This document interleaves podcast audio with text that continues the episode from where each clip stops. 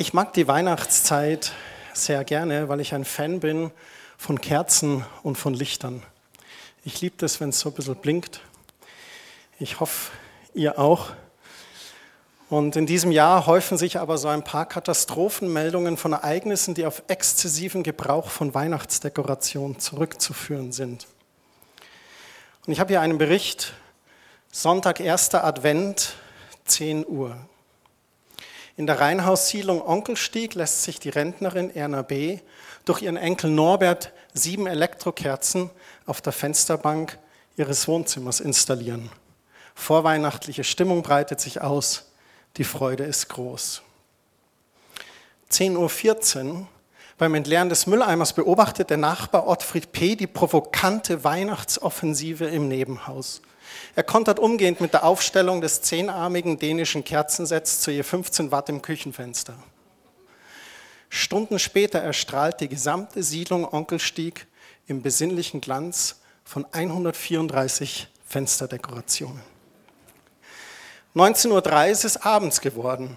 Im 14 Kilometer entfernten Kohlekraftwerk Sottrup-Hocklage registriert der wachhabende Ingenieur irrtümlich einen Defekt der Strommessgeräte für den Bereich Stenkelfeld Nord, ist aber zunächst ganz arglos. 20.17 Uhr. Den Eheleuten Horst und Heidi E. gelingt der Anschluss einer Kettenschaltung von 96 Halogenfilmleuchten durch sämtliche Bäume ihres Obstgartens. Teile der heimischen Vogelwelt beginnen verwirrt mit dem Nestbau. 21.30 Uhr. Im Trubel einer Clubfeier im Kohlekraftwerk Sottrup-Hocklage verhallt das Alarmsignal aus Generatorhalle 5. 22.12 Uhr.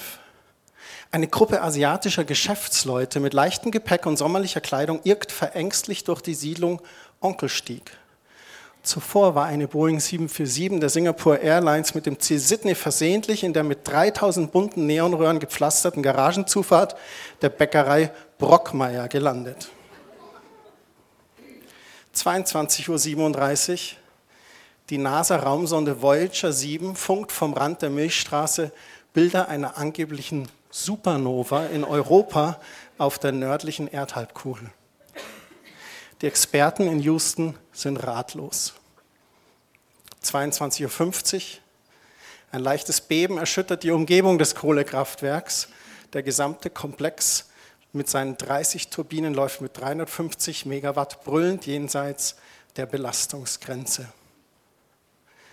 23.06 Uhr. Eine Kaffeemaschine. In der taghell erleuchteten Siedlung Onkelstieg, da wacht Studentin Bettina U. und freut sich irrtümlich über den sonnigen Dezembermorgen. Um genau 23.12 Uhr betätigt sie den Schalter ihrer Kaffeemaschine. Was meint ihr, was passiert? Das. Nur 14 Sekunden später in die plötzliche Dunkelheit des gesamten Landkreises Stenkelfeld bricht die Explosion des Kohlekraftwerks Sottrup-Hocklage wie ein Donnerhall. Durch den stockfinsteren Ort stapfen irre, verwirrte Menschen. Menschen wie du und ich, denen eine Kerze auf dem Adventskranz nicht genug war. Ist Weihnachten ein Wettbewerb der Lichter? Ist Weihnachten überhaupt ein Wettbewerb? Verlieren wir uns da im Kommerz? Wer die schönste und größte Beleuchtung hat. Und nicht falsch verstehen, da lachen ein paar Feldkirchner, die gute Beleuchtung haben im Garten. Nicht falsch verstehen, ich liebe Lichter. Wir haben innen und außen so ein paar Lichterketten, Herrnhuter Sterne und solche Sachen. Ich mag das. Die kurze Satire, die soll uns einfach zum Nachdenken anregen. Warum feiern wir Weihnachten? Geht es um die beste Weihnachtsdeko, das größte Geschenk? Oder kennen wir noch den eigentlichen Grund von Weihnachten? Oder sind wir vielleicht im Weihnachtsstress? Je näher Weihnachten heranrückt, desto voller wird der Terminkalender. Gerade in diesem Jahr, wo Heiligabend gleich nach dem vierten Advent ist, hetzen wir davon Termin zu Termin. Ist unsere Kapazität am Anschlag? Sind unsere Kräfte am Anschlag? Geht es uns wie dem Stromnetz in der Siedlung Onkelstieg? Dass nur noch eine kleine Belastung notwendig ist und uns die Sicherungen durchbrennen? Jemand hat mal gesagt, ich habe keinen Burnout, ich bin schon burned through. Ich hoffe, dass es nicht bei euch so ist. Wir haben dieses Jahr als Pastoren zum Beispiel unsere Predigtvorbereitung umstrukturiert. Und das hat uns die wahrscheinlich entspannteste Vorweihnachtswoche beschert, die wir je hatten. Am Montag haben wir gemütlichen Hauskreis besucht. Letzten Dienstag waren wir als Familie auf dem Weihnachtsmarkt. Und mit der Jugend und den jungen Erwachsenen haben wir noch gemütliche Weihnachtsfeiern mit lustigen Schrottwichtelgeschenken verbracht. Weihnachten kann wirklich so schön sein.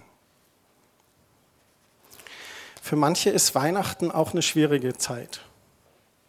Das ist dann schwierig, wenn sich zum Beispiel Schicksalsschläge an Weihnachten ergeben haben, die genau in dieses Zeitfenster fallen.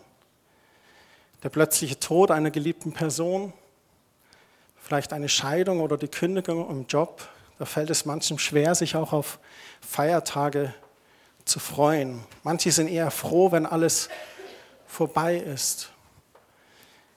Diese Woche habe ich mit jemandem telefoniert, dem geht es gerade so. Der wünscht, er könnte einfach wegrennen. Ich habe da auch eine Geschichte von einem jungen Mädchen, das hatte es ganz schwer in den Weihnachtstagen. Ich habe hier ein Bild, so könnte sie vielleicht ausgesehen haben. Sie war noch sehr jung. Sie war weit weg von zu Hause, viele Kilometer von Familie und Freunden und dem eigenen Bett entfernt. Die letzten paar Tage war sie auf überfüllten Straßen unterwegs, besaß wenig Geld, sehnte sich nach einem weichen Bett und einer warmen Mahlzeit. Doch die Chancen standen schlecht dafür. Und ihr Rücken, der schmerzte so sehr. Auch der Gedanke an ihre Familie schmerzte sie.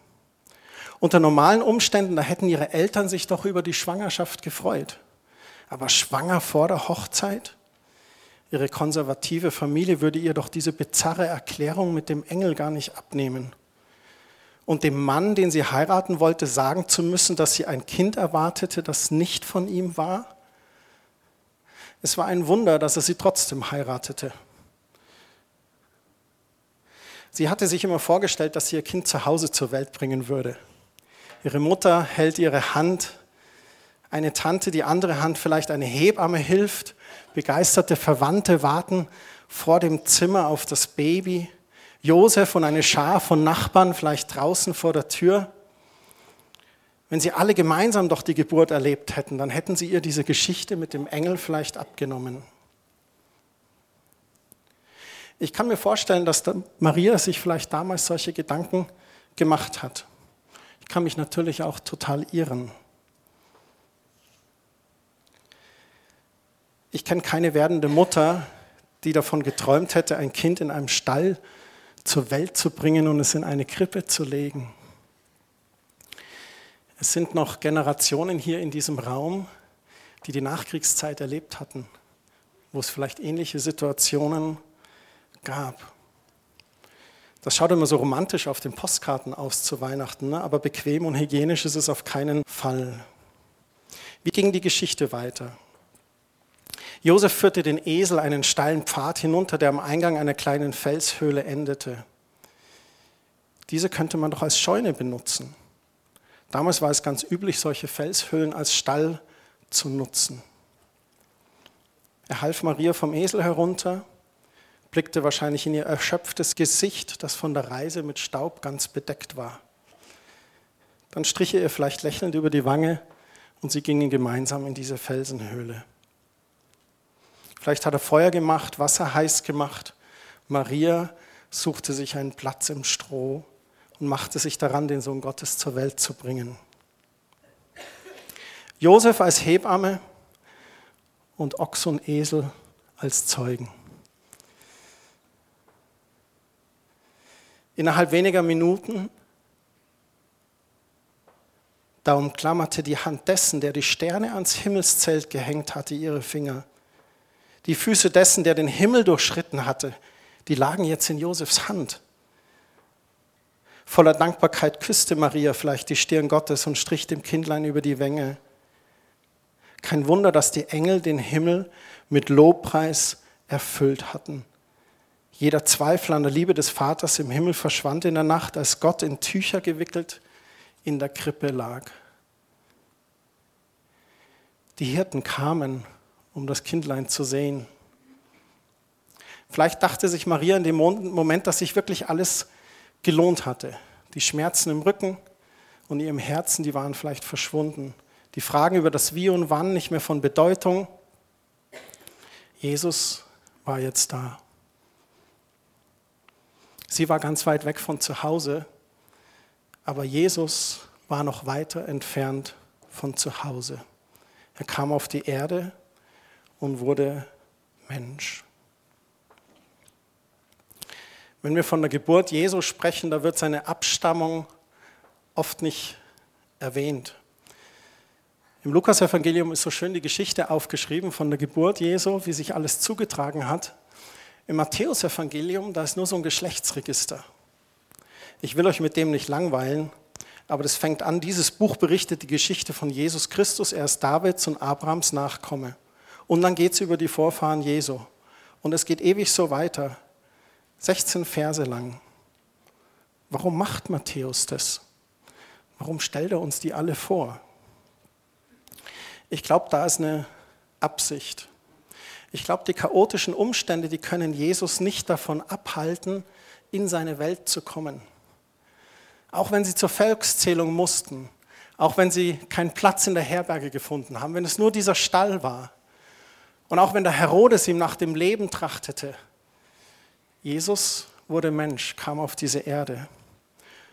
Und auch nicht nur wegen seiner Vorfahren ist er geboren, sondern trotz seiner Vorfahren. Ruth war zum Beispiel ein Flüchtling, Rahab eine Hure, David war Ehebrecher und Mörder, Salomo war ein Schürzenjäger. Wenn du den Stammbaum Jesu anschaust, dann ist er ganz knorrig und krumm. Aber der Stammbaum, der schließt mit ganz triumphalen Worten. Matthäus 1, Vers 16. Jakob war der Vater Josefs, Josef war der Mann Marias. Sie brachte Jesus, der Christus genannt wird, den lang ersehnten Messias zur Welt. Nichts konnte Jesus stoppen, auf diese Erde zu kommen. Nichts konnte Gott stoppen, seinen Sohn zu senden. Und Jesus wurde geboren. Ich möchte abschließend noch über Hoffnung sprechen. Hoffnung für die Feiertage und Hoffnung für unser Leben. Ich glaube, wir brauchen Hoffnung in unserer Welt, der manchmal schlaflosen Nächte, der harten Arbeit, des hohen Stresspegels. Da brauche ich persönlich die Gewissheit, dass Jesus mein Leben in seiner Hand hält. Es gibt zwei Bibelstellen. In der eine aus dem Kolosserbrief, da heißt es, durch ihn ist alles erschaffen, was im Himmel und auf der Erde ist. Sichtbares und Unsichtbares, Königreiche und Mächte, Herrscher und Gewalten, alles ist durch ihn und für ihn geschaffen. Denn Christus war vor allem anderen und alles besteht durch ihn. Gott hält die Schöpfung zusammen und er hält auch unser Leben zusammen, wenn wir ihm das erlauben. Vielleicht sagt deine Stimme in dir, ach, ich hau am liebsten ab oder ach, jetzt hau ich auf den Putz. Ja, ich gehe einfach im Pub, in die Kneipe, ich besauf mich einfach oder ach, jetzt gehe ich feiern, ich bekiff mich, ich will einfach vergessen. Das sind Stimmen, die nicht so gut sind. Es ist besser, auf Gott zu hören und auf ihn zu schauen. Paulus schreibt es so schön an die Philipper, in seinem Brief. Er sagt, macht euch keine Sorgen, ihr dürft Gott um alles bitten. Sagt ihm, was euch fehlt und dankt ihm. Und Gottes Friede, der all unser Verstehen übersteigt, wird eure Herzen und Gedanken im Glauben an Jesus Christus bewahren. Ich möchte uns heute Abend herausfordern, uns an Gott zu klammern. Wenn du vielleicht in der Notaufnahme bist und alle deine Träume zerplatzen, dann ruf zu ihm, Jesus, ich brauche dich jetzt. Wenn du traurig auf dem Friedhof zwischen den Grabsteinen stehst, dann flüstere ihm leise zu, Herr Jesus, schenk mir wieder Kraft. Auch wenn alles andere ins Wanken gerät, dann bleibt Gott unerschütterlich. Er sitzt auf seinem Thron Und er erreicht mit seinen Plänen das Ziel. In allen unseren Stürmen, da will er uns ein festes Fundament sein. Unsere Probleme, die erschrecken ihn in keinster Weise. Die Bibel ist voll von Tragödien, die Gott in Triumphe verwandelt hat. Erinnert ihr euch noch an die Geschichte vom Josef, dem Sohn Jakobs, der als Sklave nach Ägypten verkauft wurde? Der war im Gefängnis von einer Frau des Ehebruchs beschuldigt. Er hat echt lange ausharren müssen, eine harte Zeit. Aber wer hätte geahnt, dass er zum zweitmächtigsten Mann in Ägypten befordert werden würde? Oder die Geschichte von Mose. Mose hat jemand anderen umgebracht und musste in die Wüste flüchten, hat dann 40 Jahre lang Herden gehütet. Man hätte auch denken müssen, ein verpfuschtes Leben. Aber Gott hatte einen Plan für Mose. 40 Jahre hat er gelernt und dann durfte er das Volk Gottes durch dieselbe Wüste in die Freiheit führen. Oder Daniel. Daniel war einer der tüchtigsten, intelligentesten jungen Männer von Israel nach damaligem Maßstab, so ein Elitestudent. Der hat bestimmt ganz viele Stipendien, hätten sie dem gegeben. Und der musste aber ins babylonische Exil, Gefangenschaft. Seine Heimatstadt wurde zerstört, der Tempel niedergerissen. Doch Daniel, der Kriegsgefangene, wurde oberster Berater des Königs. Gott ist echt ein Fachmann, wenn es darum geht, Tragödien in Triumphe zu verwandeln. Wir dürfen auch niemals aufhören, die Geschichte in der Mitte aufzuhören zu lesen. Wir müssen immer bis zum Ende fertig lesen. Das ist übrigens bei der Bibel genauso. Da sind manchmal echt trockene Kapitel drin, aber du musst das Buch bis zum Ende lesen. Am Ende bei Gott und mit Jesus werden Dinge gut. Er hat es bei Josef getan, bei Mose, bei Daniel. Er tat es selbst bei seinem Sohn Jesus. Unschuldig gekreuzigt, gegeißelt, ans Kreuz gehängt, starb er stellvertretend für unsere Schuld. Alle dachten, das war's jetzt. Das Geschenk des Himmels ermordet, die Mütter weinten, der Böse tanzte vor Freude und die Jünger, die verstanden die Welt nicht mehr. Doch dann triumphiert Jesus. Er stand von den Toten auf und erschien den Jüngern und vielen anderen Menschen. Wir alle haben im Leben unsere Entscheidungen zu treffen. Dabei gibt es so ganz leichte Entscheidungen, wie zum Beispiel Pommes oder Curly Fries zum Burger. Aber auch ganz schwerwiegende Entscheidungen im Krankenhausflur ein Gespräch mit einem Chirurg vor der Intensivstation eines Krankenhauses. In der Weihnachtsgeschichte, da lesen wir von dem Gastwirt. Er sah dieses Paar, diese hochschwangere Frau und hat gesagt, nee, bei mir ist kein Platz mehr. Ich stelle mir manchmal vor, was geschehen würde, wenn er als reicher Mann aufgetreten wäre, der Josef. Hier ist meine schwarze American Express Card unlimitiertes Guthaben. Oder wenn er einen großen Namen gehabt hätte, da hätte der Gastwirt doch Platz gemacht. Und ich denke mir manchmal, der Gastwirt hat da echt seine Chance verpasst. Wäre das nicht cool gewesen?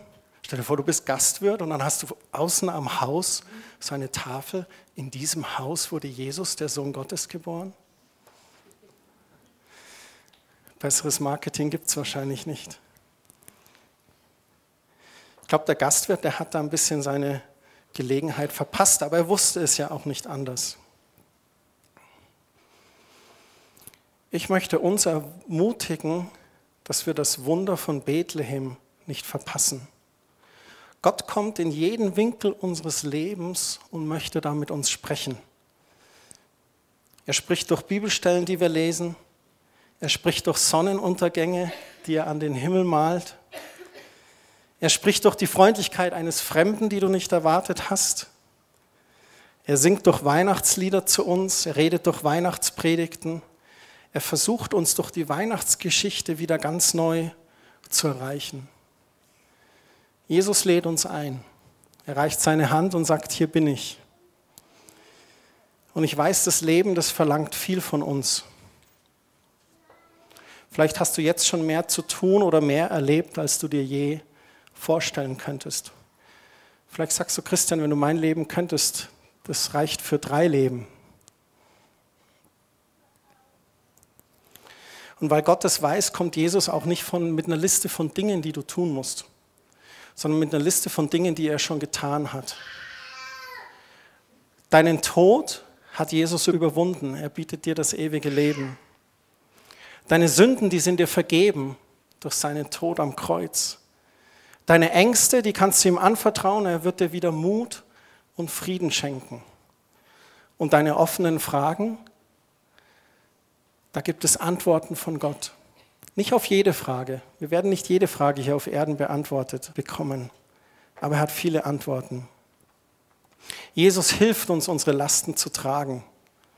Sein Joch ist sanft, seine Last ist leicht. Spürst du dieses Klopfen an deiner Herzenstür? Das ist Jesus. Und du musst nur eins tun, ihm die Tür öffnen. Jesus, ich danke dir, dass du auf diese Welt gekommen bist.